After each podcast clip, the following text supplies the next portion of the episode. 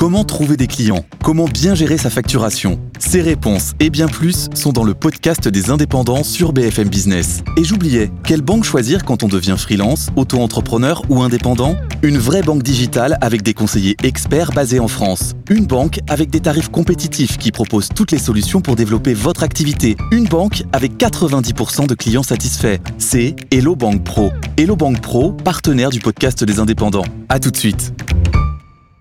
BFM Business présente Tous les jours, j'entends quoi? De nouvelles solutions, de nouvelles entreprises, de nouvelles levées de fonds. Mais c'est extraordinaire. J'ai dit qu'il y a un vrai souci, il faut créer de l'emploi. Je suis assez d'accord avec euh, ce qui a été dit. Il suffit d'écouter BFM Business. Voilà, magnifique. Guillaume Paul, Audrey Tcherkov. Good Evening Business.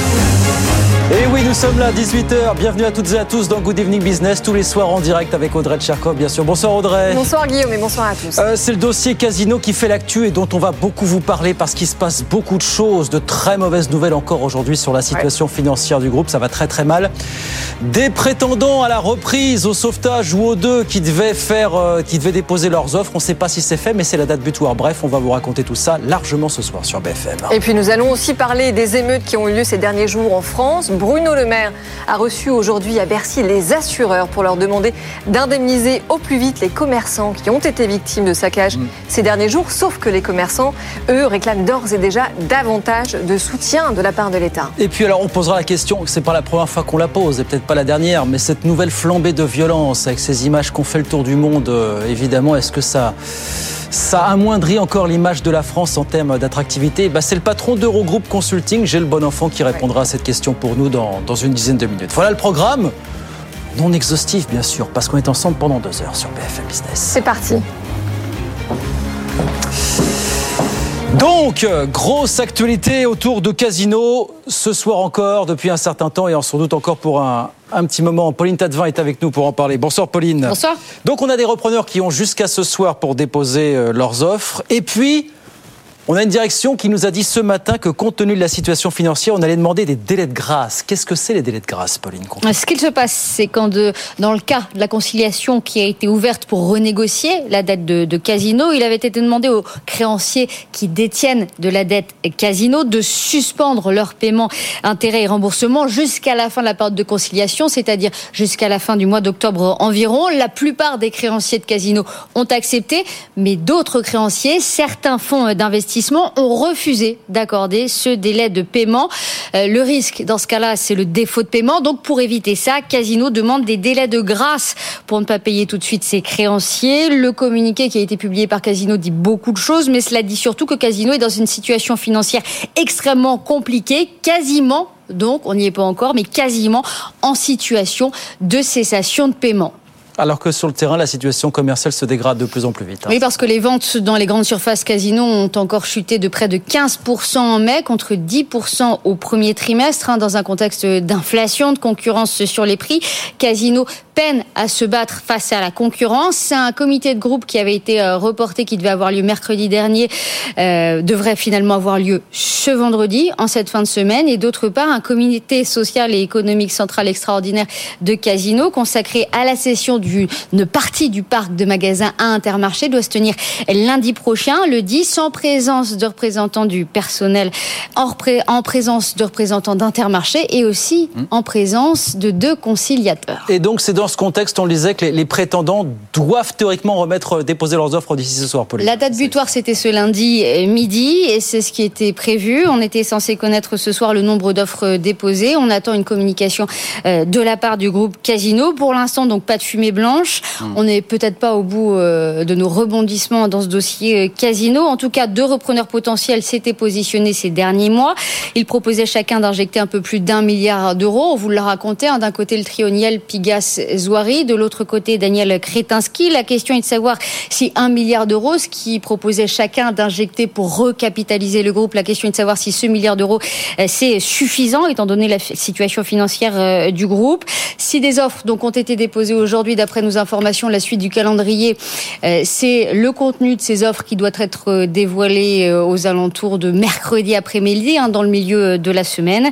Et la suite du calendrier, si ça se déroule comme prévu, ce sera le 27 juillet, l'annonce du choix du repreneur par la direction de Casino et les conciliateurs. Merci beaucoup, Pauline. On vous retrouve tout à l'heure, 18h30. On fera un tour d'horizon. On va largement parler ce soir de ce dossier Casino. On sent que là, on est peut-être à une étape clé dans ce dossier, Audrey, finalement, quand même. Hein. Oui, et ce qui est très compliqué, c'est que l'action Casino euh, a atteint un plancher historique, mais c'est loin d'être terminé, puisque Casino espère effacer une partie de sa dette en transformant ses créanciers en actionnaires, en, en échange de la non-récupération de leur argent. Mais forcément, ça va entraîner une augmentation massive du nombre d'actions en circulation, et par conséquent, ça va aussi entraîner une baisse euh, de la valeur. On parle de tout ça avec les, les experts dans le grand débat tout à l'heure à 18h23 sur BFM Business. 18h04 en attendant les émeutes en France, ça s'anime. Elisabeth Borne reçoit depuis tout à l'heure les chefs de groupe parlementaires à Matignon. Bruno Le Maire lui a reçu les assureurs tout à l'heure.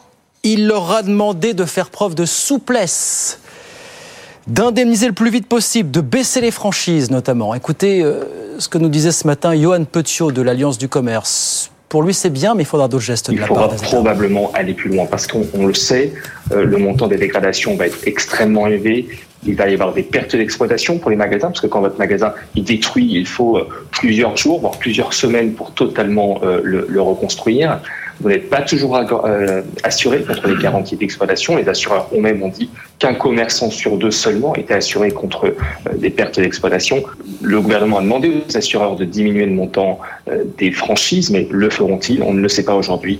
Donc il faudra tirer un bilan rapide, évaluer le coût des dégradations évaluer un bilan et euh, certainement aller plus loin que la seule responsabilité des franchises en allant chercher une indemnisation de la part de l'État, parce qu'il serait insupportable que les commerçants aient à euh, subir une perte économique du fait euh, de ces dégradations qui, dont ils ne sont en rien responsables. Voilà, Johan Petiot de l'Alliance du Commerce avec nous ce matin sur, sur BFM Business. Dans l'actualité, alors on vous racontera ça tout à l'heure à 19h, mais mine de rien, la Chine a annoncé aujourd'hui qu'elle allait restreindre les désexportations de deux métaux rares dont elle est le principal euh, producteur mondial, le gallium et le germanium. Ce sont deux métaux indispensables pour concevoir des semi-conducteurs. Mais on vous raconte ça tout à l'heure dans le, dans le journal de, de 19h sur BFM Business. Et puis côté entreprise, on voulait vous dire un mot euh, de cette grosse acquisition annoncée aujourd'hui par InVivo, géant français, vous savez, de l'agro-industrie vient de signer ce qu'on appelle un protocole d'accord pour racheter l'Australien Malt Group. Un milliard de dollars sur la table pour devenir le leader mondial du secteur, tout simplement. Raphaël Couder. Avec ce rachat, InVivo s'offre le quatrième producteur mondial de Malte, un acteur qui possède aujourd'hui une douzaine d'usines un peu partout dans le monde, et notamment aux États-Unis et en Australie, deux pays dans lesquels InVivo n'était jusqu'ici pas du tout présent. C'est donc une diversification géographique, mais United Malt va aussi permettre aux champions français d'élargir sa clientèle aux brasseries artisanales, un marché à forte valeur ajoutée. Globalement, InVivo double son activité dans le Malte et devient le leader mondial incontesté du secteur avec désormais près d'un quart du marché. L'acquisition doit encore être approuvée entre autres par les autorités australiennes de la concurrence. Elle s'inscrit en tout cas parfaitement dans la stratégie initiée il y a deux ans par Invivo. Fin 2021, le groupe rachète la malterie soufflée avec une ambition de devenir numéro un de la production de Malte dans les cinq ans. Un pari aujourd'hui en passe d'être réussi avec trois ans d'avance. Voilà, Raphaël Couder, et j'en profite pour signaler que le patron d'Invivo, Thierry Blandénière, qui était il n'y a pas si longtemps impliqué dans le dossier Casino, justement, Thierry Blandinière. Le patron d'Inivivo sera l'invité de BFM Business demain matin à 8h15, 18h08 en attendant. On va sur les marchés directement. On va retrouver Étienne Braque euh, à Euronext euh, à la Défense. Bonsoir Étienne. On termine, si je ne me trompe pas, en toute petite baisse ce soir à Paris. Oui, léger repli pour entamer ce second semestre après cinq séances dans le vert, après plus de 14% de performance au, premier semestre. Petite pause, hein, moins 0,2% à la clôture, un CAC 40 qui perd les 7400 points. De la prudence, on voit quand même des banquiers centraux qui sont toujours euh, déterminés. Hein. Joachim Nagel, le président de la Banque fédérale d'Allemagne, estime qu'il y a encore beaucoup de chemin à faire pour la BCE en ce qui concerne les hausses de taux et surtout l'objectif d'inflation de 2% doit être maintenu d'une façon cruciale. Donc suite à cela, vous avez le marché obligataire qui repart de l'avant. Et puis surtout, vous avez le pétrole qui repart de l'avant. Quasiment 1% de progression pour le Brent avec euh, dès le mois d'août la Russie et l'Arabie Saoudite qui vont réduire leur production de pétrole afin de faire remonter les prix. Vous avez le Brent qui se retrouve à nouveau à 76 dollars. Total Energy plus 1,8%. C'est l'une des meilleures performances du CAC 40 au-delà des 53 euros. Et puis la Galaxy Casino qui est toujours en grande difficulté. Moins 50% la semaine dernière pour le titre. Moins 3% à nouveau. 3,93 euros. On est sur un plus bas historique quand Rally de son côté se reprend avec un gain de 12%, 64 centimes. Mais là aussi, on vient de très loin. Le CAC 40 donc en petite baisse, moins 0,2%, 7386 points. Le tout avec des volumes ridicules car Wall Street va clôturer à 19h et demain il n'y aura pas de séance avec l'Independence Day. Oui, nous serons effectivement le 4 juillet. Merci beaucoup Étienne, Étienne Braque, donc à Euronext pour BFM Business. On regarde rapidement ce qui se passe à Wall Street justement à une heure de, de la clôture. Le Dow Jones. On va le voir dans un instant, qui progresse de 0,14%, 34 456 points. Et puis l'indice Nasdaq de son côté qui est quasiment stable en ce moment, 13 784 points. Tout ça donc à une heure de la clôture. 18h10, c'est l'heure notre premier invité tout de suite dans Good Evening Business pour parler euh, bah, de ce ouais, de ce bad buzz en matière d'attractivité. Alors bad buzz ou pas, avec des incidences, on va voir ça effectivement après cette, cette vague d'émeutes que nous avons connue. Gilles Bonenfant, bonsoir. Bonsoir. Président d'Eurogroupe Consulting, président de la commission pour l'attractivité de la France des conseillers du commerce extérieur. De telles images, Gilles. Est-ce que vous dites les investisseurs du monde entier savent que c'est ça la France? Ça fait partie du folklore? Où vous me dites un tel déferlement de violence a quand même peut-être que leur perception des choses pourrait changer. Comment est-ce que vous regardez ça? Qu'est-ce que vous entendez, vous, déjà? Le regard, sur l'attractivité oui. des investisseurs français ou étrangers, et puis un regard euh, sur le tourisme ou ce qu'est la France. Ils savent que la France, c'est pas ça. Ils savent que, Ils savent que c'est aussi ça, peut-être un petit peu. C'est aussi ça. On a eu quelques séquences, on les a commentées à plusieurs reprises, mais la France, c'est pas ça. Il est évident que cette séquence est, est déplorable, pas simplement sur l'image de la France, euh, déplorable pour notre pays et déplorable pour les dizaines de milliers de, de boutiques qui ont été saccagées et déplorable parce qu'on n'a pas envie de vivre ça dans un beau pays comme le nôtre mais euh, sur les investisseurs, au sens regard, regard sur notre pays. Est-ce que notre pays bouge? Est-ce que c'est un pays sur lequel on peut investir, on peut s'installer, on peut trouver des, leviers, on peut trouver de la main d'œuvre de qualité? Ben, Ils sont là. Que ce soit encore une fois des investisseurs étrangers ou des investisseurs français qui reviennent ou qui réinvestissent ou qui investissent sur notre pays. Oui, mais quand même, de manière très concrète, quand on regarde les titres de la presse étrangère, euh, on voit que l'on parle de malédiction française, parce que on est quand même confronté, en effet, comme le disait Guillaume, un bad buzz. C'est la deuxième fois en trois mois. Il a d'abord eu l'annulation de la visite euh, de Charles III euh, à cause des manifestations contre la réforme des retraites. Euh, et aujourd'hui, c'est le voyage officiel d'Emmanuel Macron en Allemagne qui a été annulé. C'était le premier en 20 ans. Mais c'est une mauvaise séquence. Qu'est-ce que vous voulez que je vous dise? C'est une mauvaise Pour dire séquence. Le moins. De fond, euh, j'ai écouté la presse internationale ce week-end et j'ai entendu des choses que j'ai trouvées terribles. Un journaliste américain qui dit euh, la France a trois valeurs la baguette, le vin et, et les grèves ou les manifestations. Je, non mais voilà, voilà mais donc précisément, non, mais attendez, vous, vous, ne pensez pas que ça, ça va avoir un impact justement sur les investissements étrangers à Alors, venir? Je suis un éternel optimiste et que je regarde la dynamique depuis un certain nombre d'années, si ça avait dû avoir un impact, ça l'aurait. Et regardez tous les indices d'attractivité de la France depuis un certain nombre d'années. Ils sont positifs parce que finalement, ce qu'un investisseur regarde, c'est regarde où sont les réformes. Est-ce qu'il y a des réformes de fond? Est-ce qu'il y a de la main d'œuvre Est-ce qu'il y a de la main d'œuvre de qualité? Est-ce que d'un point de vue logistique, le pays où je vais investir a une place importante En l'occurrence, en Europe, ça on ne l'enlèvera pas. Il est évident que ces séquences de bad buzz, comme vous le soulignez, voilà, ont un impact déplorable sur l'image, déplorable sur la santé du pays, en disant est-ce que c'est ça ce pays? Mais non, c'est pas ça ce pays. Moi, je me suis promené dans Paris ce week-end. Euh, ben voilà, Paris n'était pas en feu et fort heureusement. Bien évidemment, il y a eu des séquences déplorables et et et, euh, et tous ces milliers de commerçants qui ont subi ça ou, ou pas que les commerçants d'ailleurs. Quand on voit des bus euh, brûlés, euh, comment on fait pour aller travailler, pour mmh. aller à l'école, pour aller faire ses courses? Donc tout ça est déplorable. Euh, ça s'enchaîne. On en a eu souvent mais le pays avance. Et donc, en termes, puisque je mets deux curseurs différents, est-ce que notre pays est attractif pour investir? Oui, on a des réformes essentielles. Le plan euh, 2030, 54 milliards d'euros, un quart de ces 54 milliards d'euros déjà mobilisés pour travailler au, au, plus près, pour travailler cette industrie, réindustrialisation, souveraineté française d'abord, un peu européenne aussi, c'est essentiel. Le plan qui va être lancé sur les industries vertes, voilà, ce sont des sujets de fond qu'on regarde quand on est investisseur. Et bien évidemment, Ces séquences malheureusement répétées, vous le signez, vous faisiez référence euh, à la visite du, du roi euh, anglais qui est Charles III, bien évidemment le déplacement de, de, monsieur du président de la République en Allemagne, voilà, ça, ça, fait longtemps qu'on attendait ça c'est autant de séquences dont on préférerait se passer. La capacité du pays à faire des réformes, est-ce que c'est aussi déterminant, plus que ce genre de, de séquences C'est fondamental. Euh, c'est fondamental. Nous, on a les conseillers du commerce extérieur de la France ont créé un indice il y a une dizaine d'années qui suit sur 12 questions clés euh, finalement comment bouge notre pays. Et, et les conseillers du commerce extérieur de la France, c'est 4500 entrepreneurs, hommes et femmes, dans 150 pays dans le monde. Vous doutez qu'on a des remontées de tout ce qui se passe, de tout ce qui se dit. Alors dans la presse, comme vous le disiez, mais finalement dans les milieux d'affaires. Mais dans les milieux d'affaires, qu'est-ce qu'on regarde? On regarde que le pays a bougé et que le pays est en train de bouger. Alors on a d'abord commenté beaucoup d'évolutions de, sur la fiscalité, sur le droit du travail, mmh, mmh. mais on est en train de regarder tout un tas d'évolutions sur l'industrie verte, je le disais à l'instant, sur la scolarité. Euh, on a des vrais sujets sur... Vous avez sur les retraites, évidemment. Euh... Bien évidemment sur les retraites, mais ça, ça démontre qu'on sait faire des, des réformes. Après, on a de, de magnifiques enjeux. Alors on a mis en place un certain nombre de de sujets avec tout ce qu'on fait sur l'apprentissage. Euh, on a un, un, sujet très important à mettre en œuvre, c'est redonner envie redonner envie de travailler dans l'industrie. Non, l'industrie, c'est pas ça.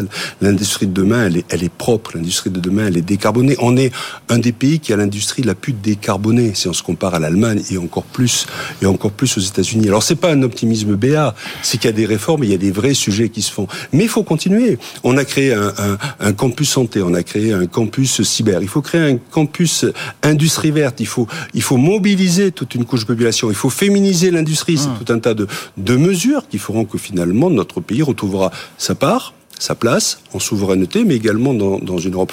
On est un pays qui est attirant et ça, on ne l'enterrera pas. Bien évidemment, ces images, ces séquences, vous savez, c'est comme c'est comme un mauvais film où régulièrement il y a il y a une petite séquence. J'espère d'abord pour notre pays, d'abord pour la tranquillité de notre pays, que, et puis pour que les investisseurs continuent et que les gens puissent travailler normalement. Mais est-ce qu'on reste attirant à très court terme? Euh, Vous le savez, un quart euh, de touristes chinois a été attaqué jeudi dernier à Marseille.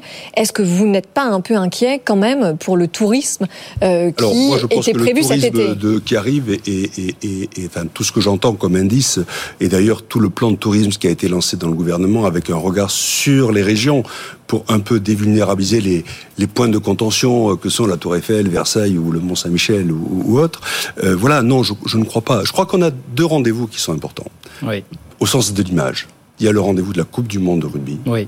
Et on a le rendez-vous d'après des Jeux Olympiques. Oui, mais là, on repart sur le moyen terme. Euh, parce que là, non, on non, entend la coupe quand du même. Monde de rugby, c'est pas le moyen non, terme. Non, mais moi, je vous parle de juillet et d'août. Parce qu'on entend non, que les tours opérateurs ont des annulations à hauteur de 25% de la part des étrangers. Écoutez je ne crois pas. Aujourd'hui, je ne crois pas. Sur leurs chiffres, en tout cas, eux, voilà. Oui, ce sont les chiffres. Attendez, on prend un zoom mmh. sur un chiffre donné. Quand on regarde le taux de remplissage des hôtels, des restaurants, dès qu'on veut réserver, et pas simplement à Paris, dans, dans, tout, dans toute la province. Ça y est, l'été est lancé. C'est une mauvaise séquence de l'été. Il faut espérer qu'il n'y aura pas d'autres événements au moment du 14 juillet. C'est souvent un moment où oui, il se oui, passe deux, oui. trois trucs. Donc on, il faut espérer que tout soit calme à ce, à ce moment-là. Non, écoutez, je, je ne crois pas. Je le disais, je suis plutôt quelqu'un d'optimiste. Mais, mais, mais, mais je, je, je crois qu'on a montré cette capacité de résistance et on, on démontre encore et encore l'attachement que les touristes ont à notre pays, Oui. tant mieux, et que les investisseurs à notre pays. Mais pour prolonger, il nous reste une minute, Gilles, mais je vous parliez des Jeux Olympiques. Est-ce que c'est là, le, pardon de le dire comme ça, le crash test? Est-ce que là, si effectivement on était confronté à une vague de manifestations, de dégradations, de débordements divers et variés, là, est-ce que ça pourrait être un game changer, pardon de le dire comme ça, dans l'esprit des investisseurs Parce que le, le, le, regard du monde entier va être braqué sur la France comme rarement. Oui, alors déjà pour la Coupe du Monde de rugby, et puis Coupe du monde de rugby, oui, de même pour les. Jeux Olympiques. Alors, bien sûr qu'il ne faut pas ça, mais le vrai sujet, pardon, et le vrai risque dans tous ces événements, c'est c'est pas forcément le risque que vous venez d'évoquer, c'est un risque d'attentat. Oui. Ça, c'est un vrai sujet, parce que je rappelle qu'on est encore dans un pays, comme beaucoup de pays autour de nous, qui ont ce risque d'attentat. Voilà. Moi, j'ai l'impression de- des des- des contacts que j'ai, que les choses sont faites comme il faut pour assurer d'abord la sécurité des biens et des personnes, parce que c'est quand même ce qui fait l'investissement. Si je m'empare cette sûr. séquence qui est déplorable, bien évidemment, et puis et puis s'assurer que finalement euh, les deux grands événements sportifs qui seront vus partout dans le monde se passent bien. Mais on en a eu d'autres qui sont très bien passés. On a eu la Ryder Cup il y a, il y a Ouais, ouais. deux ans, je crois, Ouais. qui était remarquablement passé, qui est un des événements sportifs les plus suivis au monde. En particulier dans des gros pays investisseurs en France. Tout ça, ça crée, ça crée de la qualité et de l'attractivité. Bon, les investisseurs vous avez au téléphone depuis quelques jours euh, ne vous posent pas, regarde ça avec beaucoup de sang-froid, avec recul. Ça, bah, ils nous posent la question, est-ce que Paris est en feu? Ben non, Paris n'est pas en feu. Maintenant, il y a des quartiers et des moments où c'est chaud et il faut être prudent. Et puis, euh, et puis je crois qu'on fait ce qu'il faut pour... Euh, pour construire l'avenir. C'est du long terme et des fondamentaux tout ça. Merci beaucoup Gilles, merci, de passer nous voir. Gilles Bonenfant, président d'Eurogroupe Consulting, président de la commission pour l'attractivité de la France des conseillers du, commerce extérieur. Merci beaucoup de passer nous voir ce soir sur, sur BFM Business. 18h19, on revient dans un instant. Oui, on reste ensemble puisque c'est l'heure du grand débat évidemment. On va parler notamment de la situation très préoccupante du groupe Casino. Et puis on reparlera bien sûr de ces, de ces manifestations, de cette séance de, de manifestations à travers toute la France. Et puis le, le chef économiste de la du FMI qui veut que les banques centrales changent un petit peu de karma, non pas une règle de 2 mais de 3% d'inflation. Pourquoi Est-ce que c'est véritablement un changement majeur? On en parle souvent sur ce plateau. Mais on va en parler ici encore ce soir. A tout de suite. Good Evening Business, le débat. Allez, 18h22, c'est parti pour le grand débat jusqu'à 19h avec Audrey Tcherkov. bonsoir. Bonsoir, Frédéric Bocard est avec nous. Bonsoir, Frédéric. Bonsoir, Guillaume. Économiste, membre des économistes atterrés. Cyril Lachèvre. Bonsoir, Cyril. Bienvenue, fondateur de l'agence de conseil Silence. Et puis Pauline Tadevin et Mathieu Pechbertic sont avec nous pour BFM Business. Bonsoir. Bonsoir. Merci à tous les deux. On a besoin de vos lumières, notamment ah pour parler de ce dossier casino. Voilà. Complexe. Journée importantissime, beaucoup d'actu. Pauline, d'un mot déjà avec vous. Alors c'est ce soir, c'était ce soir théoriquement que les, prétendants étaient censés déposer leur offre. On ne sait pas s'ils les ont déposés encore. C'était hein. même ce midi. Ce midi. Voilà, il y avait date butoir de dépôt euh, des offres de recapitalisation de, de, de Casino. Euh, ce soir, on doit connaître le nombre d'offres qui ont été déposées. Alors, on peut peut-être poser un petit peu euh, ce qu'on attendait. Il y a deux offres euh, qui ont manifesté publiquement leur intérêt. Euh, D'un côté, le trio Niel, Pigas, Zouari, qui compte investir 200 à 300 millions d'euros et s'appuyer sur des créanciers pour aller jusqu'à 1 million d'euros de recapitalisation promis pour l'instant un milliard. Un milliard, pardon, j'ai dit un million, un milliard. Ce camp-là, ce camp-là, si seulement pour eux, oui. Ce camp-là joue la carte du projet qui va sauver l'entreprise avec un projet industriel et éviter le démantèlement du groupe en tant qu'important euh, franchisé casino. Il faut préciser que moi, Alexandre Zoiré connaît très très bien euh, le groupe depuis euh, des années. En face, le Tchèque Daniel Kretinsky qui lui aussi a promis une offre de recapitalisation d'un milliard d'euros environ. Lui, il propose d'injecter 750 millions d'euros dans le cadre d'une augmentation euh, de, capital à laquelle s'ajoutent 150 millions d'euros de Marc Ladrel de la Charrière qui est aussi actionnaire de, de Casino. Auchan avait proposé un, rapprochement mmh. au camp de Daniel Kretinsky, ça n'a pas euh, abouti.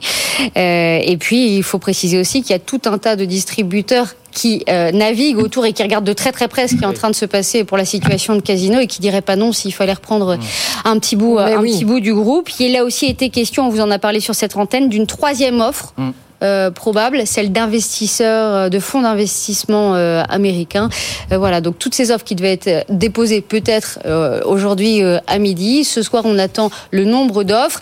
si ça se déroule comme prévu, d'après nos informations, mercredi après-midi, on devrait connaître le contenu de ces offres. il y aura une prochaine date le 27 juillet, mmh. euh, date d'un choix annoncé d'un repreneur. Euh, voilà. Alors voilà pour les, pour les, repreneurs euh, potentiels. Merci Pauline. Mathieu Pechberti, concrètement, comment va le groupe financièrement aujourd'hui? Parce qu'il a encore fait des annonces plutôt très inquiétantes ce matin. Écoutez, il va de plus en plus mal. Hein. Chaque semaine euh, qui passe à son lot de, de surprises et de mauvaises surprises. Ce matin, Casino a demandé euh, un délai de grâce. C'est un peu comme euh, en justice quand il y a des condamnations extrêmement fortes. Donc là, Casino a demandé un délai de grâce au tribunal de commerce puisqu'il a demandé à ses créanciers, il y a maintenant plusieurs jours, quelques semaines, une sorte d'une forme de moratoire pour arrêter de payer ses créanciers, ses banques et les fonds d'investissement qui détiennent des obligations casino pendant la période de conciliation, puisque Casino est en procédure de conciliation avec un administrateur judiciaire jusque fin septembre ou plutôt fin octobre. Donc la plupart des créanciers, notamment les banques françaises, ont accepté ce moratoire pour permettre euh, de sauver l'entreprise. Sauf qu'il y a certains créanciers qui sont effectivement ces fameux fonds d'investissement, euh, notamment américains, qui ont acheté de la, de la dette casino sur les mmh. marchés. Hein, mmh. c'est des obligations à côté. On dit non. Voilà, on dit non à casino et donc euh, on dit on ne veut pas de moratoire, on veut notre argent maintenant et donc on refuse cette souplesse. Ils sont aussi en bras de fer avec casino puisque casino leur a fait comprendre qu'ils ne reverraient, pas un euro de leur euh, de leur dette et c'est pour ça qu'ils réagissent comme ça. Et donc pour éviter d'être techniquement en défaut de paiement sur cette dette, sur uniquement cette euh, dette, euh, Casino a demandé un délai de grâce au, tribunal de commerce, qui en gros consisterait à ce que le président du tribunal de commerce et les, et les conciliateurs disent à ses créanciers, bah, écoutez, en fait, on va pas vous écouter et on va quand même, on va quand même vous imposer un moratoire pendant la période de conciliation ce délai de grâce, Casino va l'obtenir, il n'y a aucun doute. Euh, un, président de tribunal de commerce en France n'a pas intérêt à, on va dire, à favoriser ce genre d'investisseurs. Mais c'est pour dire que techniquement, on en est là. Euh, on, découvre que la dette de Casino monte, augmente de plus en plus. On découvre que cette entreprise brûle de plus en plus de cash et va de plus en plus mal, que les ventes s'effondrent de plus en plus. Et là, on est en train d'assister petit à petit techniquement parlant, au défaut de paiement euh, d'une hmm. partie de la dette, et puis ça va continuer euh, ainsi de suite. Techniquement, c'est un moment charnière, là, quand même, dans ce, dans ce dossier. Oui, mais ce qui est quand même très inquiétant, c'est que euh, la dette de Casino, l'action pardon de Casino a atteint un plancher historique, donc on est passé sous les 4 euros. Et qu'est-ce que Casino souhaite faire pour réduire une partie de sa dette colossale? C'est de transformer ses créanciers en actionnaires, en échange évidemment de la non-récupération de leur argent. Donc forcément, ça va entraîner une, une augmentation forte du nombre d'actions euh, en circulation et par conséquent baisser d'autant la valeur de celle-ci. Donc euh, voilà, on assiste en effet à une mort très lente du groupe. L'action à 3,93 Mais si on a une minute trente avant la on y reviendra largement après le, rappel des titres, mais en quelques secondes, nous donner chacun votre état d'esprit par rapport à l'évolution de ce dossier. En quelques mots, euh, Frédéric. D'abord, il y a. Juste pour porter le décor quelques secondes. Oui, oui, il y a, il y a, bah, il faudra traiter quatre choses à mon avis. L'effet, il y a quand même des effets euh, sur l'ensemble de l'économie, mais aussi les causes de cet effet qui sont Bien sûr, Casino était très fragile, mais il y a eu un retournement du côté financier. La question de la transparence, quand même. La question du sens euh, du projet et qui doit, à mon avis, être plus sur la table. Et puis, de quel levier on dispose On peut, on est euh, quand même euh, très en difficulté à ne faire qu'observer. Donc, je pense qu'il faut poser ces quatre questions. Il y a beaucoup d'opacité. Cyril, en quelques secondes, puis on reparle bah, après. Hein, on y reviendra parce que c'est effectivement un dossier assez, assez fascinant, ne serait-ce que par la, le nom des acteurs qui sont autour. Enfin, c'est quasiment ce qui se fait de mieux en termes industriels, financiers aujourd'hui. Donc, c'est quand même assez fascinant. Enfin, c'est peut-être pas forcément l'opinion, évidemment, des salariés de, de Casino. Mais, mais juste pour rebondir sur ce que dit Audrey, ce qu'a dit Audrey, c'est vrai que c'est quand même le deuxième gros dossier qu'on a sur la place de Paris où, euh, à cause d'une faillite obligataire, euh, on, est on va rincer les actionnaires dans une très large proportion. Ça me fait penser au dossier Orpea. Tout, oui. Regardez, enfin, c'est pas du tout les mêmes causes ni les mêmes effets, mais c'est exactement la même situation. Ça commence à faire lourd quand même pour la, pour la place de Paris. On parlera de la politique monétaire tout à l'heure, mais elle a un effet, hein, en, fait. Elle a un effet tout nous ramène à la politique monétaire comme toujours. Beaucoup nous y ramène. Allez, on revient dans quelques secondes pour vous donner, euh, pour continuer à parler de casino effectivement, puis parler un petit peu des, émeutes, euh, impact, attractivité, ça on en parlait. Tout ça jusqu'à 19h, 18h30 en attendant sur BFM Business. BFM Business, l'info éco. Allez, 18h30 sur BFM Business, c'est Faiza Younzi qui nous donne les grands titres de l'actualité. Bonsoir Faiza. Bonsoir Guillaume, bonsoir Audrey, bonsoir à tous. Euh, à la une, Casino dans la tourmente. L'enseigne de distribution va demander des délais de grâce pour éviter un défaut sur sa dette. Dans les prochains jours, il s'agira de geler le remboursement de certaines créances alors que la période de conciliation sur sa dette se termine cet automne. Par ailleurs, c'est aujourd'hui que la date limite pour le, c'est aujourd'hui la date limite pour le dépôt des offres de reprise. On connaît deux repreneurs potentiels. D'un côté, l'homme d'affaires Daniel Kretinsky et de l'autre, le trio Zouari Niel Pigas.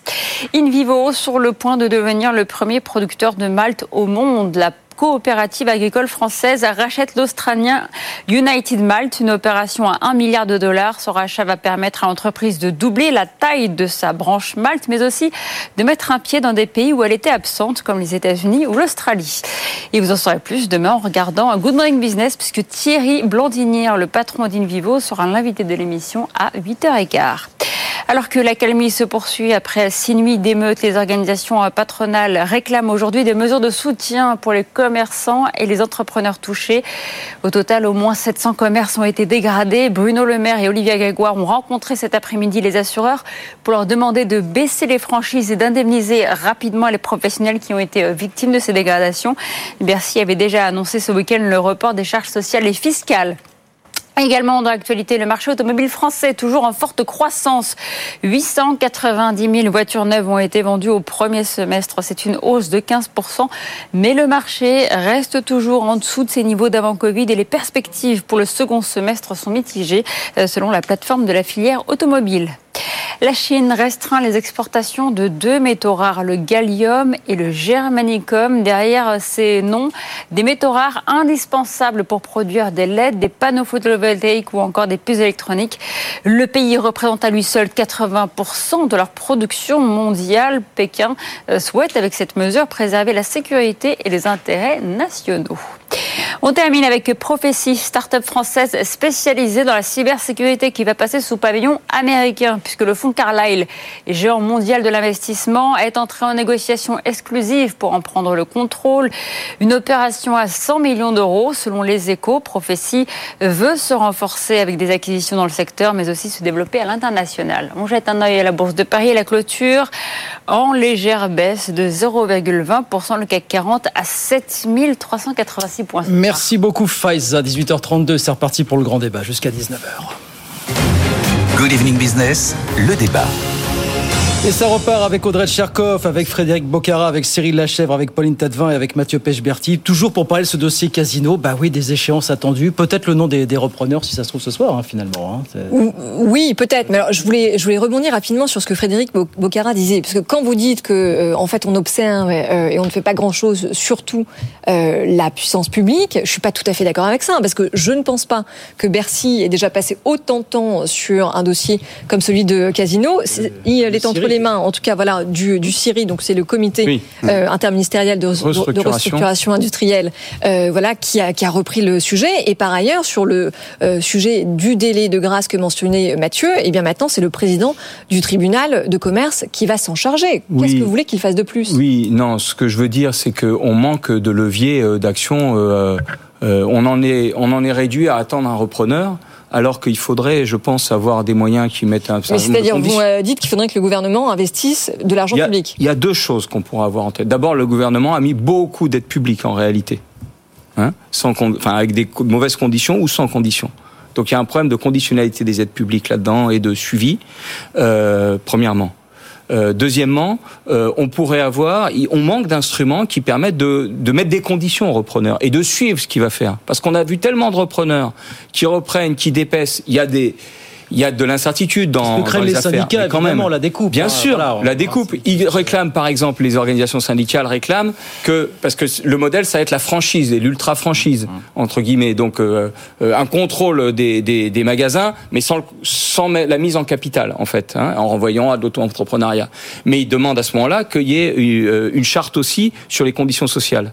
Bon, mais non, non, non, non, mais attendez, Frédéric. Ça, c'est ce que réclament les syndicats. Non, mais attendez, les, donc, les, le, le problème, c'est que les deux conditions pour le repreneur, c'est 900 millions d'euros minimum d'argent frais et le maintien des 250 oui, 000 mais, emplois. Mais, mais ça, c'est des conditions ex ante. Mais comment on fait pour les suivre? Quel levier on se donne pour qu'il y ait un suivi?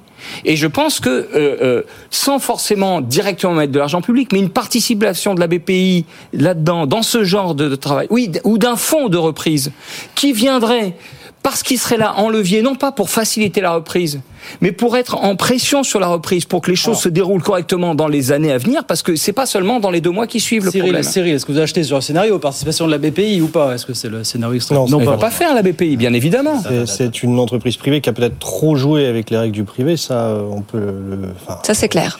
vraiment. Les règles du marché financier. Voilà, mais, mais, mais, malheureusement, effectivement, euh, euh, enfin, je veux dire, si l'État commence à intervenir dans ce genre de dossier, il intervient partout. et ça, ça, mais il intervient déjà partout. Il met combien d'aides et d'exonérations là Enfin, l'État il sauve les actionnaires, il sauve les obligataires, il sauve les salariés, il faudra trancher. Et au nom de quoi est-ce qu'il faut, c'est terrible à dire, mais au nom de quoi est-ce qu'il faut choisir aujourd'hui des salariés par rapport à des actionnaires Eh bien, Pauline, jusqu'ici, du côté de Bercy, on est resté ultra prudent en disant bien sûr qu'on était extrêmement vigilant sur le dossier, notamment sur le maintien de l'emploi. Il y a forcément, voilà, Bruno Le Maire pilote ça euh, forcément sans oser trop se mouiller au-delà. Il euh, faut se rappeler quand même qu'il y a eu l'épisode Couchetard il y a quelques années, euh, où là Bercy a pris position euh, très vite, euh, que ça leur est retombé sur le coin du nez. Euh, bon, ils, regardent, ça c'est sûr, enfin c'est ce qu'on nous dit. Après, de quelle manière effectivement ils vont se positionner peut-être dans les jours, dans les semaines, dans, dans les mois qui viennent, voilà. Mathieu Pechberti. non, mais le, le, le, enfin, je pense que le sujet de la puissance publique est clairement le mauvais sujet parce qu'en fait, euh, ah, euh, c'est clair. Les politiques, par définition, n'interviennent que quand il y a le feu. Bon, euh, le problème, c'est que sur ce dossier en particulier, euh, il y a le feu depuis des années, c'est pas nouveau. Tout, enfin les, bah oui. Euh, on, oui. on, sait tous, Mhm. enfin ceux qui suivent ce sujet, ce secteur, on sait tous que ça fait cinq ans que Casino ça va pas. Euh, le seul sujet que, on va dire, le gouvernement aurait pu faire, c'est comme a dit Pauline, à un moment où Bruno Le Maire refuse qu'un groupe comme Carrefour soit racheté par un, un groupe canadien, le, en, en, en l'occurrence Couche-Tard, c'était il y a deux ans, juste après le, enfin pendant le Covid encore il aurait pu se préoccuper du, de ce secteur de la grande distribution qui est clé en France, qui est très éclaté, qui où il y a des où il y avait déjà des sujets de prix avant le Covid. Alors maintenant, Là, vous avez quand même, on est 50, dans une vous avez période- quand même 55 000 salariés chez. on est dans chez- une période d'inflation. Oui, mais il ne se préoccupe de ce sujet que quand il y a des emplois en jeu. Et évidemment que c'est important les emplois. Mais là, vous voyez, le sujet, c'est qu'aujourd'hui, beaucoup d'acteurs se disent, mais tant mieux si Casino disparaît. Alors évidemment, les concurrents, ils rêvent que de ça. Mais parce que euh, la guerre des prix dans un contexte d'inflation est d'autant plus difficile qu'il y a beaucoup d'acteurs. Bon, ça, c'est des réflexions, entre guillemets, dites stratégiques, sectorielles, presque de filière, que le gouvernement n'a pas. Et, c'est bien le problème. Et puis, dernière chose, le, le, le sujet financier, la casino est en train de tomber, et de s'effondrer sous nos yeux depuis deux mois, mais encore une fois, Alors, les spécialistes le disent depuis 2, 3, 4, 5 ans. Et, et, et, et- et le ministère de l'économie a, a toujours fermé les yeux, il voulait pas s'en occuper. Voilà. Non, C'est mais- juste non, mais le seul en fait, reproche qu'on peut leur faire. est-ce que- pas besoin de, Enfin, la BPI ne changera rien, croyez-moi, dans certaines filières. Ah non, la tel BPI qu'elle est, elle change présente. rien. Il a dit, on veut regarde- rien changer. regarde Il l'a dit, trains, Nicolas. euh, Frédéric, est-ce qu'on n'est pas en train d'assister justement à un modèle de capitalisme effréné qui a ses limites? Parce qu'en fait, quand Naouri rachète Casino, il n'a pas d'argent, donc il crée une cascade Oui. de holding, il met de la dette Ah, à ils tous ont- les étages. Ils ont tous fait ça. Il remonte l'argent avec les dividendes et évidemment, quand l'activité s'arrête, eh bien, tout s'écroule. Et vous, Alors- vous dites que là, il faudrait faire intervenir l'État à chaque fois. Non, pas à chaque fois. Mais d'abord, bon, on va, on va euh, couper en trois morceaux. Allez-y. D'abord, il y a l'amont et la transparence. Il y a quand même un problème d'amont et de transparence. C'est vrai que c'est pas normal que que l'État intervienne et les, et les élus interviennent euh, à la fin. Les élus quand c'est du territorial euh, régional, c'est pas normal. Donc il y a un problème de d'institutions euh, euh, publiques et sociales qui pourraient être beaucoup plus régulièrement impliqués sur le suivi euh, de, des aides, des crédits et de leurs effets. Nous l'avions recommandé au CESE euh, dans un avis que j'avais fait voter à l'immense majorité du CESE, que j'avais écrit, pour ça je dis fait voter, j'avais écrit, euh, pour euh, les PME en particulier le financement des PME. Donc il y a un problème de transparence. On a fait des lois qui ont mis moins de transparence, on a beaucoup de mal à lire les comptes. Moi-même tout à l'heure, euh, je ne trahis pas, trahis pas un secret, j'ai demandé mais combien ils payent d'intérêts? On ne sait pas, une centaine de millions peut-être. Donc un milliard en fait par année, ça fait, il y a un problème coût du capital, coût du travail dans ce- cette entreprise. Deuxièmement, bien sûr les banques. Et donc il y a un problème des critères des banques. Elles regardent uniquement le profit, alors qu'il y a toute la valeur ajoutée. Parce que les banques, elles ont continué à au territoire. Elles ont, mais parce qu'elles font du profit. Mais le problème d'une banque, en réalité, c'est qu'elle est assise. Pas seulement, elle, elle n'a pas conscience qu'elle est assise en réalité sur la richesse créée dans tout le territoire et, et- et les revenus des gens et, et la, la- la solidité. Là, le territoire, c'est la France. Et donc, elle devrait, au contraire, se préoccuper de la valeur ajoutée. Mais les actionnaires de la banque ont leurs intérêts. Donc, il y a un problème de critères. La troisième chose, je pense qu'il y a un problème de modèle économique. Vous, on l'a abordé tous un peu. Mais, mais comment on donne de l'oxygène pour un modèle économique différent Et notamment en matière d'emploi? Il y a un problème de reconversion des emplois. De, les, les salariés eux-mêmes, que ce soit à Carrefour, parce que je me suis entretenu avec les syndicalistes de Carrefour et de Casino cet après-midi avant de préparer, euh, pour préparer. Ils disent, nous, on voudrait euh, passer à un modèle où on, nos travails sont enrichis, on travaille euh, avec les fournisseurs, on travaille avec les producteurs et on bascule de modèle. Pour ça, il faut des avances, tout autre chose que baisser le coût du travail Ça, avec des milliards ça, c'est la d'exonérations. proposition industrielle de. Cyril- Oui, mais ça veut dire d'autres types d'aides que les Cyril- exonérations de Cyril, cotisations la- sociales pour, Cyril, pour mettre des bas Cyril. Lachèvre, est-ce que changer le modèle économique sera la seule solution Non, c'est un ensemble de choses. Cyril Lachèvre. Donc filière, comme on, le euh, sait monsieur depuis, disait. on sait depuis enfin, très très très longtemps que euh, la grande distribution, le principe de base, c'est un résultat opérationnel très faible ils font les marche de très leur, euh, de leurs revenus sur, euh, sur les mm, critères financiers, puisque effectivement. Les délais et déplacements financiers. Mais, mais donc, je veux dire, en tant que tel, le modèle économique, euh, euh, effectivement, à partir du moment où on gère mal la dette, pour faire très très court, forcément, il y a un problème. Mmh. Mais est-ce que d'un point de vue opérationnel, si on mettait de côté toute la dette, euh, cas Mmh. d'école, Mmh. casino est rentable? Efficace, la question. Alors aujourd'hui non, mais euh, là où vous avez raison, c'est que le, le, le le patron de Casino a quand même un parcours là-dessus qui était un parcours assez assez positif. Non, non, mais sur le sur l'aspect commercial, pendant des années, il a fait partie des plus belles marques des, des enseignes de distribution, Monoprix, Franprix. Ils, ils innovaient beaucoup, ils, ils, mettaient beaucoup en avant. en tout cas, ils étaient beaucoup plus profitables que ne l'était Carrefour à un certain moment. Et effectivement, c'est plus un problème de sujet financier, de gestion financière. Parce que mettre de côté toute la dette, c'est mettre de côté 6,4 milliards d'euros. Je, je dis pas du tout. Enfin, 7, 7 milliards. Non, parce qu'il y a, y a, y a il faut pas raisonner, il faut, il faut, il faut pas jeter le, le modèle complètement. Enfin, avec Cubain, si je puis dire. Non, non, c'est clair. Euh, ce modèle-là reste opérationnellement viable. Et donc, effectivement, même combien même on le découperait euh, par petites tranches, je pense que localement, les unités sont viables économiquement. D'où l'intérêt aussi d'une grande partie des autres des concurrents, des autres distributeurs aujourd'hui. Là où je suis relativement d'accord, mais c'est un tout autre sujet, c'est qu'il y a, on le voit dans ces entreprises. Je citais tout à fait le, le, cas Orpea, c'est pas anodin. Ce sont des problèmes de gouvernance mmh, d'entreprise, mmh, de mmh. contrôle de la gouvernance par les actionnaires. Ça, là, je suis tout à fait d'accord qu'il y a véritablement des grands trous dans la raquette, que des gens comme Naouri, parce qu'ils sont extrêmement intelligents et tout, font un peu euh, ce qu'ils veulent euh, chez eux. Et ça, oui, ça c'est un véritable mais problème. C'est quelqu'un, c'est quelqu'un pour vous qui a mais, mais, mais c'est pas parce qu'on mettra l'État. Mais quand on retire de la, de, la, de la, transparence aux salariés, on a euh, des patrons. Oui, mais c'est le principe des sociétés cotées, Frédéric. Les sociétés cotées, elles manquent de transparence. Il y a eu des sociétés cotées pendant des décennies avec des droits des travailleurs, avec une transparence pour les travailleurs. Non, mais là, vous voyez bien que les syndicats eux-mêmes ont euh, du mal à avoir accès aux informations. Mais, oui. mais, la loi, elle a, fragilisé les choses. Laissez Cyril faire.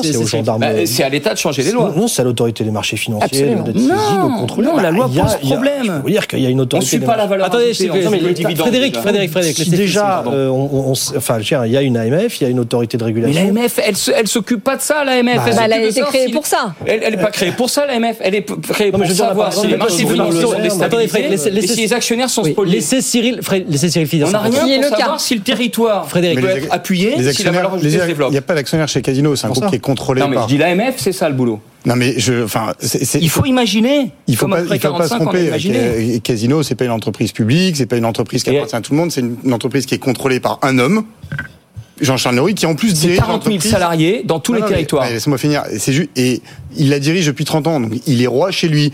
Donc euh, on, peut lui reprocher ce qu'on veut, et je pense que la situation financière du casino montre qu'il a fait n'importe quoi depuis des années.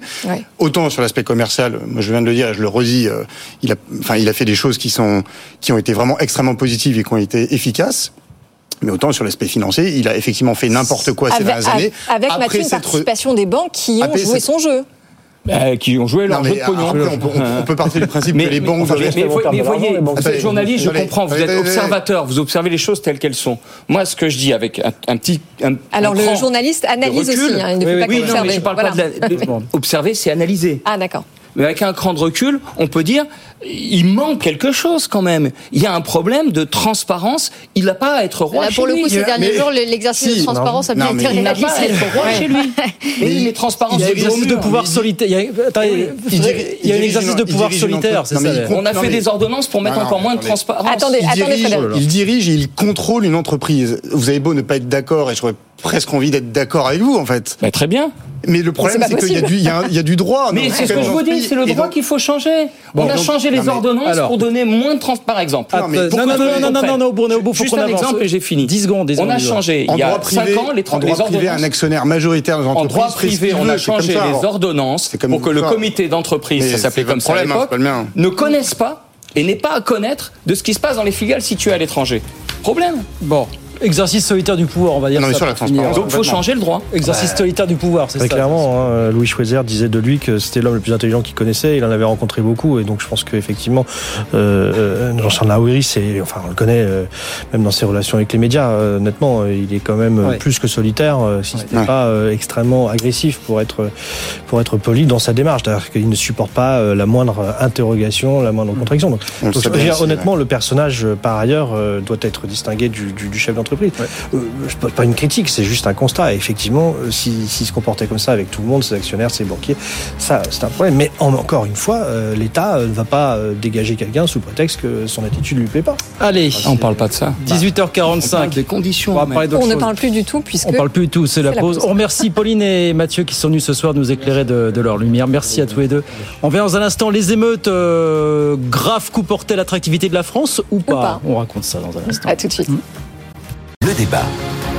On parlait d'attractivité tout à l'heure sur oui. Business, le jingle est, passé euh, en se demandant si bah, les, émeutes, les, images qui ont tourné autour, euh, autour du monde pendant plusieurs jours, est-ce que tout ça pouvait être un coup, euh, un nouveau bad buzz pour l'attractivité de la France? Gilles Bonenfant de Regroupe Consulting nous disait non les investisseurs savent que la France est comme ça. Il y a des poussées éruptifs et puis ça retombe finalement. Alors il était en effet très euh, très optimiste. Maintenant, je pense qu'il y a deux, deux choses. Il y a d'une part les conséquences très immédiates euh, de ce qui se passe depuis maintenant une semaine en France, c'est-à-dire que les commerces qui étaient déjà fragilisés hein, par une succession de crises, euh, des gilets jaunes à la pandémie, évidemment le sont d'autant plus aujourd'hui. Ça c'est clair. Hein. on parle quand même de 200 grandes enseignes qui ont été vandalisées, 250 bureaux de tabac, 250 agences bancaires euh, et puis évidemment des centaines de centres commerciaux et des centaines de euh, tout petits commerces. Donc ça, c'est absolument euh, dramatique. Un sujet aussi quand même sur le tourisme, hein, puisqu'on entend des tours opérateurs dire qu'il y a 25% d'annulation de la part des touristes étrangers. Et puis ensuite, il y a les conséquences que ça va avoir sur le long terme, parce que quand on parcourt la presse étrangère, on lit, on lit des choses sur la malédiction française. Alors bien sûr, on peut se dire que les émeutes de 2005, vous vous souvenez mmh. Non, c'est vrai, elles n'ont pas eu euh, des conséquences dramatiques sur l'économie euh, française. À une autre échelle, l'attaque du Capitole n'avait pas eu non plus, euh, comment dire, de conséquences dramatiques sur l'économie américaine. Toujours est-il qu'il faut quand même aujourd'hui qu'il se passe trois choses que les assureurs limitent, réduisent un maximum les franchises, ça c'est clair, que les pouvoirs publics permettent aux commerçants de reconstruire leurs façades, etc., le plus rapidement possible, et que le ministère de l'Intérieur et de la Justice fasse en sorte que l'ordre public soit retrouvé le, le, plus rapidement possible, sans quoi euh, on n'aura pas d'économie prospère. Alors justement, en termes d'attractivité, est-ce qu'on passe un cap là, ou est-ce que, je posais la question tout à l'heure, les investisseurs savent que la France est ainsi, voilà, mais que nous avons des atouts qui restent en l'état D'un mot peut-être là-dessus. Moi, je, je, je je pense pas que ça dégrade, enfin ça fait évidemment pas du bien, mais je pense pas que ça dégrade tant que ça spontanément les décisions, en tout cas que ça, ça pousse les, les, investisseurs à changer leurs décisions. Effectivement, c'est une mm. décision de long terme, réfléchie et ils sont, ils savent que la France est comme ça. Euh, les deux points de vigilance, ce serait plus, alors c'est effectivement le tourisme par rapport à 2005.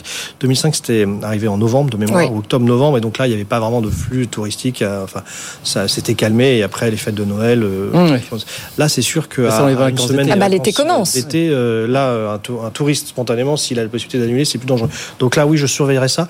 Euh, et tout à fait, le problème, c'est encore une fois le, petit commerce, hein, pour, parler très clairement, qui souffre déjà énormément. Enfin, moi, je suis estomaqué du nombre de commerces qui ferment, du peu de petits. Avec des faillites, Cyril, qui, sont de plus en plus nombreuses. Donc ça, franchement, ouais, ça, ça commence à faire beaucoup quand on met bout à bout.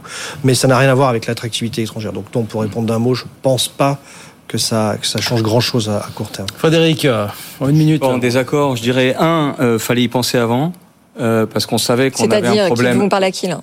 Si le gouvernement s'en préoccupe, il fallait qu'il pense avant, parce qu'on a quand même un problème avec la police, même l'Allemagne le dit, donc euh, qu'il y a quand même un problème euh, s'ils pensent que c'est ça la, la, question, voilà. Deuxièmement, pour l'attractivité, il faut s'appuyer sur les qualités de la France. Et les qualités de la France qu'il faut développer, ben, finalement... Bon, on les travaille, hein, quand même. Ben, c'est les services publics, toutes les enquêtes d'attractivité vous dites d'avoir un service public. Or, c'est un problème de manque de services publics dans les cités populaires. oui. Hein euh, c'est éventuellement, euh, c'est tirer la jeunesse dans un sens de euh, formation, apport à un projet, etc., au lieu de l'amener sur autre chose. Troisièmement, effectivement, on a un problème. Notre balance des paiements repose trop sur le tourisme. Donc c'est vrai qu'on a un problème là-dessus, à mon avis. Quatrièmement, moi, ce que je pointerais plutôt, si vous permettez de sortir un peu du sujet, euh, c'est la vie dans les quartiers, par contre, la question. Là, dans les 15 jours à venir. C'est-à-dire euh, les fêtes d'école, les transports qui ferment à 18 heures. Euh, c'est-à-dire qu'ils ont double peine hein, dans les quartiers populaires. Euh, les, les, spectacles de proximité de fin d'année, le 14 juillet, c'est plus ça, à mon avis. Alors avec des choses qui se passent quand même, Frédéric, puisque notamment le plan Marseille en grand, et on en a parlé sur ce plateau, c'est 5 millions d'euros d'investissement, notamment dans les transports, qui va permettre de désenclaver. Ça fait écoles, c'est rien. Non, mais qui va permettre. Non, mais ils, ils vont aussi investir dans les transports pour désenclaver les quartiers nord et justement permettre aux jeunes de venir dans la ville et puis accéder à des emplois. Oui, mais il faut, à mon avis, enfin, il faut beaucoup. Non, mais on peut aussi parler de la réforme de l'apprentissage. Il faut on pourra en parler. Euh, il faut beaucoup de transport, mais il faut aussi répartir les activités, les services mm. publics partout. Parce que sinon, on crée euh, euh, une, ville beaucoup trop spécialisée.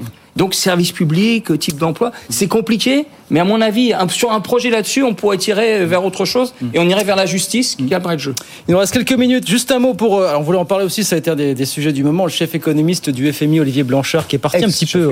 Ex-chef économiste. Absolument, Olivier Blanchard, qui est parti un petit peu en croisade, qui a proposé que que les banques centrales aient pour mandat, vous savez que c'est dans le mandat, hein, euh, stabiliser l'inflation autour des, 2%, bah lui dit qu'il faut passer non plus, faut plus être à 2%, il faut être à 3%. Qu'est-ce que ça changerait exactement euh moi, je trouve cette, déclaration assez intéressante. Euh, sur le fond, ça acte quand même l'idée que, que dans, dans l'esprit des, euh, des, économistes institutionnels, parce que bon, euh, quelque part, euh, c'est pas quelqu'un qui aime bouleverser le, le, système établi. ça veut dire que dans leur esprit, finalement, l'inflation 2%, ça paraît quand même peu jouable et que finalement, il faut autant se mettre dans la tête que ces 3%. J'y reviendrai tout à l'heure. Vas-y, maintenant, il reste 3 minutes. Hein, oui, alors cet éternel débat entre euh, la, politique monétaire de la BCE, pourquoi 2% Pour être très honnête, la fixation de 2%, c'est parce qu'on voulait pas être trop près de 0%, qui est très dangereux. Et 3%, ça commence à être beaucoup. Donc euh, voilà, ça Enfin, euh, on l'oublie quand même, mais 2% d'inflation, ça n'a pas l'air grand-chose, ou 3%, ça a l'air peanuts, mais c'est pas, c'est pas négligeable. 2% d'inflation, ça veut dire que les prix doublent tous les 35 ans. C'est-à-dire qu'en une génération, en 70 ans, vous avez vu les prix multipliés par 4. 3%, ça veut dire qu'ils ont été multipliés par 8. Donc, euh, quelque part, euh, ça a l'air comme ça d'être peu de choses en se disant oui, allez, euh, on va euh, laisser un peu les, les, rênes, lâcher les rênes pour la BCE, mais en mm. fait, non, la différence est importante. Non, mais en gros, ce qu'il ce dit, c'est que aujourd'hui, on a des banques centrales qui sont prêtes à passer toutes les économies du monde à l'essoreuse pour atteindre un objectif qui est un peu un objectif du monde d'avant, qui en plus a été fixé sur, des sur, sur des prévisions qui se sont avérées erronées et qui sont vraiment de vieilles simulations. Oui, mais moi je pas. Moi, je, je suis assez d'accord pour prendre l'idée que euh, quand euh, Olivier Blanchard, qui est un keynésien de la synthèse, on va dire, euh, dit il y a un problème, c'est intéressant. Effectivement, il dit aux banques centrales, essayez de réfléchir autrement. Euh, est-ce qu'il réfléchit vraiment autrement? Ça, c'est ça qui pose problème. Parce que euh, le problème, c'est pas euh, plus ou moins de fièvre. Hein. Si l'inflation, c'est un peu comme une fièvre. Bon, on peut avoir plus chaud parce qu'on court, et c'est tout à fait pas inquiétant. Ça veut dire qu'on court, enfin, sauf si on est poursuivi par quelque chose, le vieux monde, je ne sais quoi. Mais on, peut, on peut avoir chaud tout en étant au lit parce qu'on a de la fièvre. Hum. Et donc, on va pas tuer le malade bah en, le mettant au congélateur. Donc, à mon avis, et je reviens, vous vous en doutez, le problème, c'est le contenu. Et il dit lui-même, elle est intéressante, sa communication. Il dit, on a mis beaucoup de liquidités et ça fait un choc de demande. C'est pour ça qu'on a de l'inflation. Alors, surtout, pas tout à fait surtout aux États-Unis. Ah, oui, il dit surtout aux États-Unis. Mais je suis pas tout à fait d'accord. L'analyse des racines de la choc de demande. Voilà pour. Euh, c'est pas seulement un choc de demande. Il y a un problème d'offre, c'est-à-dire il y a une insuffisance d'offre et une mésoffre, une mauvaise offre. Donc comment on agit pour trans une pénurie de, de qualification? Donc comment ce surcroît de création de liquidités qui peut faire temporairement, transitoirement une inflation est dirigé pour d'autres développements. Et donc, ça renvoie vers des changements en réalité profonds. Cette idée simple qu'il faut une nouvelle sélectivité euh, de la politique monétaire avec des critères, mais en réalité, ça demanderait à être découlé et décliné sur la relation avec les banques, sur la relation aux entreprises, valeur ajoutée plutôt que profit, qualification, suivi. Et mais les, les gens on va y être obligé. Dans les, même dans la Banque de France, ils sont en train de réfléchir comment suivre les dépenses de, de recherche, comment suivre les dépenses de formation. On n'en tient pas compte. Donc il y a quelque chose qui s'ouvre.